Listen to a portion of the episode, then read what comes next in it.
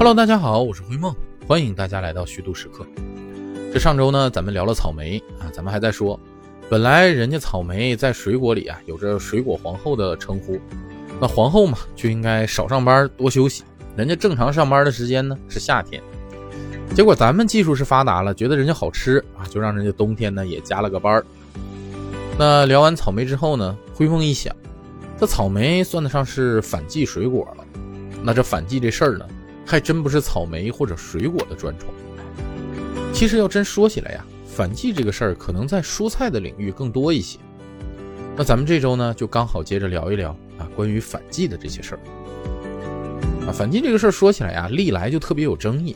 那你字面意思特别简单了，那就是反季节嘛，啊，就不按常理出牌。咱们中国传统文化里不就有个说法吗？叫适时而食，不时不食。啥意思呢？就是说呀，这到了什么季节就得吃什么季节应季的东西。这反季节的东西呢，违背自然规律，那吃下去啊，对人没好处，还可能有害。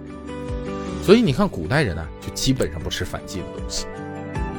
估计这时候朋友们就该说了：“灰梦，你不是一直说咱们从古至今啊，老祖宗们都特别致力于吃啊，在发明吃上那是不惜投成本呐。”所以不吃反季蔬菜这事儿，肯定是因为当时技术达不到，不是因为不吃。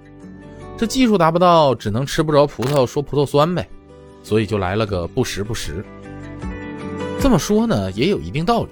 那毕竟那时候技术有限啊，你即使有反季蔬菜呢，可能数量也比较稀少。但是你真要说没有，那您可真是太小瞧古人了。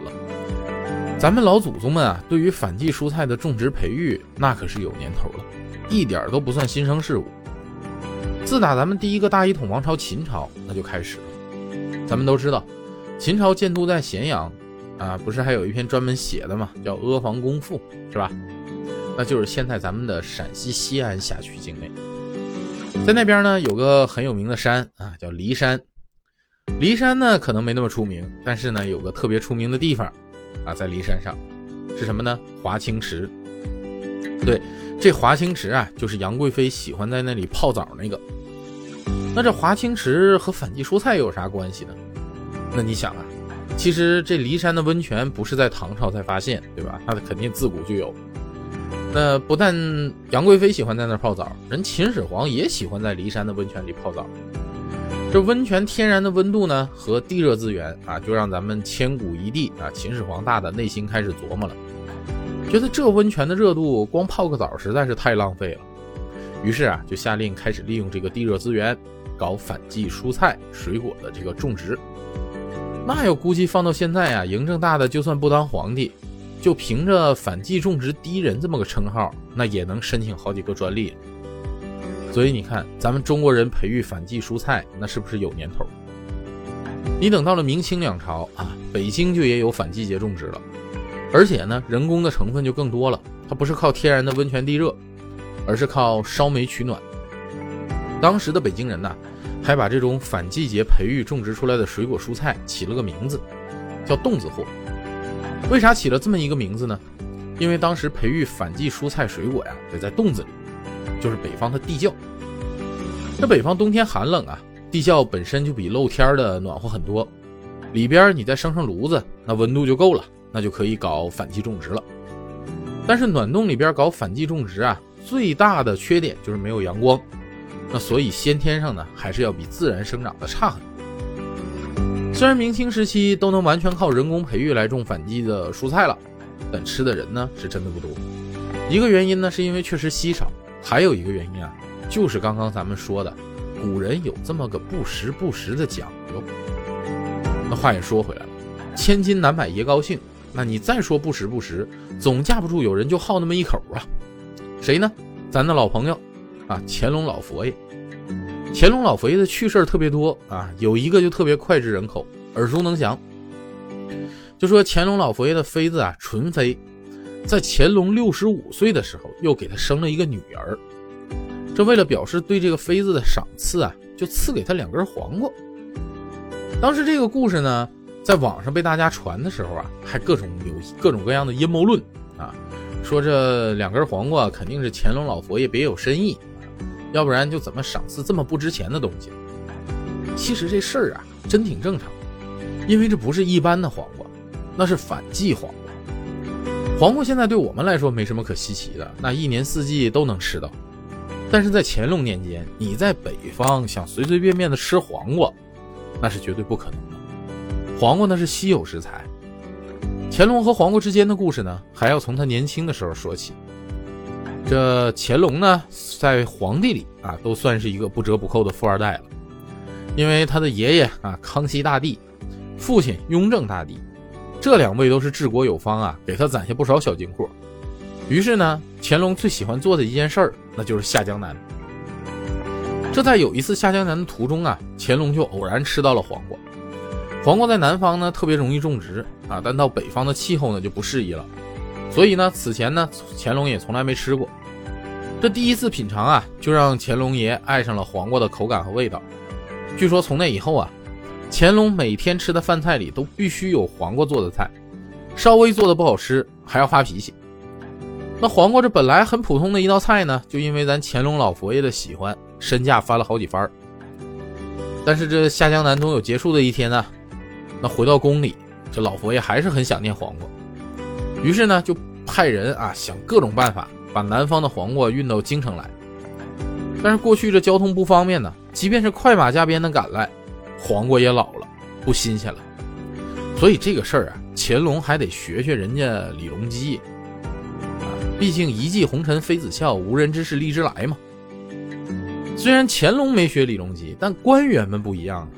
官员们为了讨好乾隆啊，那都想办法的在北京种植黄瓜呀。那皇天不负有心人，还真就被一位大臣给种出来了，也就是用地窖做出来的冻子货。所以呢，那时候反季的黄瓜可绝对是个稀罕物。就当时的皇太后，冬天也就能吃到三根黄瓜的配额而已。所以你看啊，乾隆爷把自己最爱的黄瓜赏赐给纯妃啊，而且一下子啊就赏赐了巨额的数量，两大两根儿，足以见得乾隆爷啊对这个妃子是真爱。那不单单皇帝爱反季啊，其实古代的富豪们也喜欢。这每朝每代都有大富豪，厉害的呢还能成为一行鼻祖。你比如说范蠡，那就被称为商人的鼻祖了。你再厉害点的，还能上天上当神仙呢。比如现在五路财神中中路财神王亥。人家除了是夏朝时候商国的第七任国君，也开辟了中国商业的先河。要不商国怎么叫商呢？但是富豪很多，最爱炫富的呀，估计大家都首推晋朝时期的这个石崇和王恺。就这俩人牛到什么程度呢？靠着炫富啊，互相攀比，让商人都在历史上能名留青史的大大有名。其中豆腐的一个小故事呢，就是说王凯当时一直觉得自己的富有程度啊不如石崇，因为三件事儿。第一个呢是当时豆粥比较难煮熟，可石崇想让客人喝豆粥呢，只要吩咐一声，很快这热腾腾的豆粥就端出来。第二个呢，每到了寒冷的冬季，那石崇家里呢却还能吃到绿莹莹的韭菜末，这他们自己有时候没有暖房啊，那没有生产的时候，可就是一件很奇怪的事儿。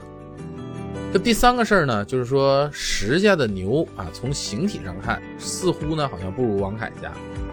可说来也怪，只要他们俩一块出游，抢着进城的时候，石崇的牛总是蹭蹭蹭走得特别快，一下就能超过王凯的牛车。那就这三件事啊，让王凯是愤恨不已。于是呢，他就用金钱贿赂石崇的下人，问他为什么会这样。下人就泄密了，啊，说豆呢是非常难煮的。所以呢，要提前煮好、晾干，给它加工成啊熟的豆粉。客人一到呢，先煮好白粥，再把豆末啊放进去，那就是豆粥了。这反季的韭菜那就更稀少了呀。所以除了少量的反季韭菜之外呢，是将这个韭菜还有韭菜根捣碎之后掺在这个青麦苗里，看起来绿莹莹的啊，还有韭菜味儿。这牛车呢总是跑得快，那是因为驾牛者的技术好，对牛不用管它，就让它撒欢跑。于是啊，王凯效仿着做，一下子就和石崇啊势均力敌了。那这个间谍最后让石崇知道了怎么办了呢？就被石崇给砍了脑袋。你看看，就反季蔬菜这个事儿都能成为炫富的一个环节，而且最后还搭进去一条人命，你看厉不厉害？那现在科技是发达了，这温室大棚里啥都有，甚至之前呢，不是还有科学家做实验，那直接在大棚里模拟了一个小地球吗？虽然最后失败了吧，但最起码敢有这个设想，就证明我们的技术啊已经可以触及了。那基于技术的发达呢，各种蔬菜都能反季了啊，冬天的选择呢一下子就多了起来。不像以前，那一到冬天就只能盯着萝卜、白菜、土豆吃。所以现在啊，逐渐囤白菜的家庭也少了。以前一千斤、两千斤的买白菜的盛景啊，也不复是当年了。所以反季这个事儿呢，其实也在逐渐的被大众所接受。终归一句话，反季蔬菜人家就是放荡不羁、爱自由，啊，叛逆豪放不规矩，你能拿人家怎么样呢？吃的时候你还不是得说一句真香，是吧？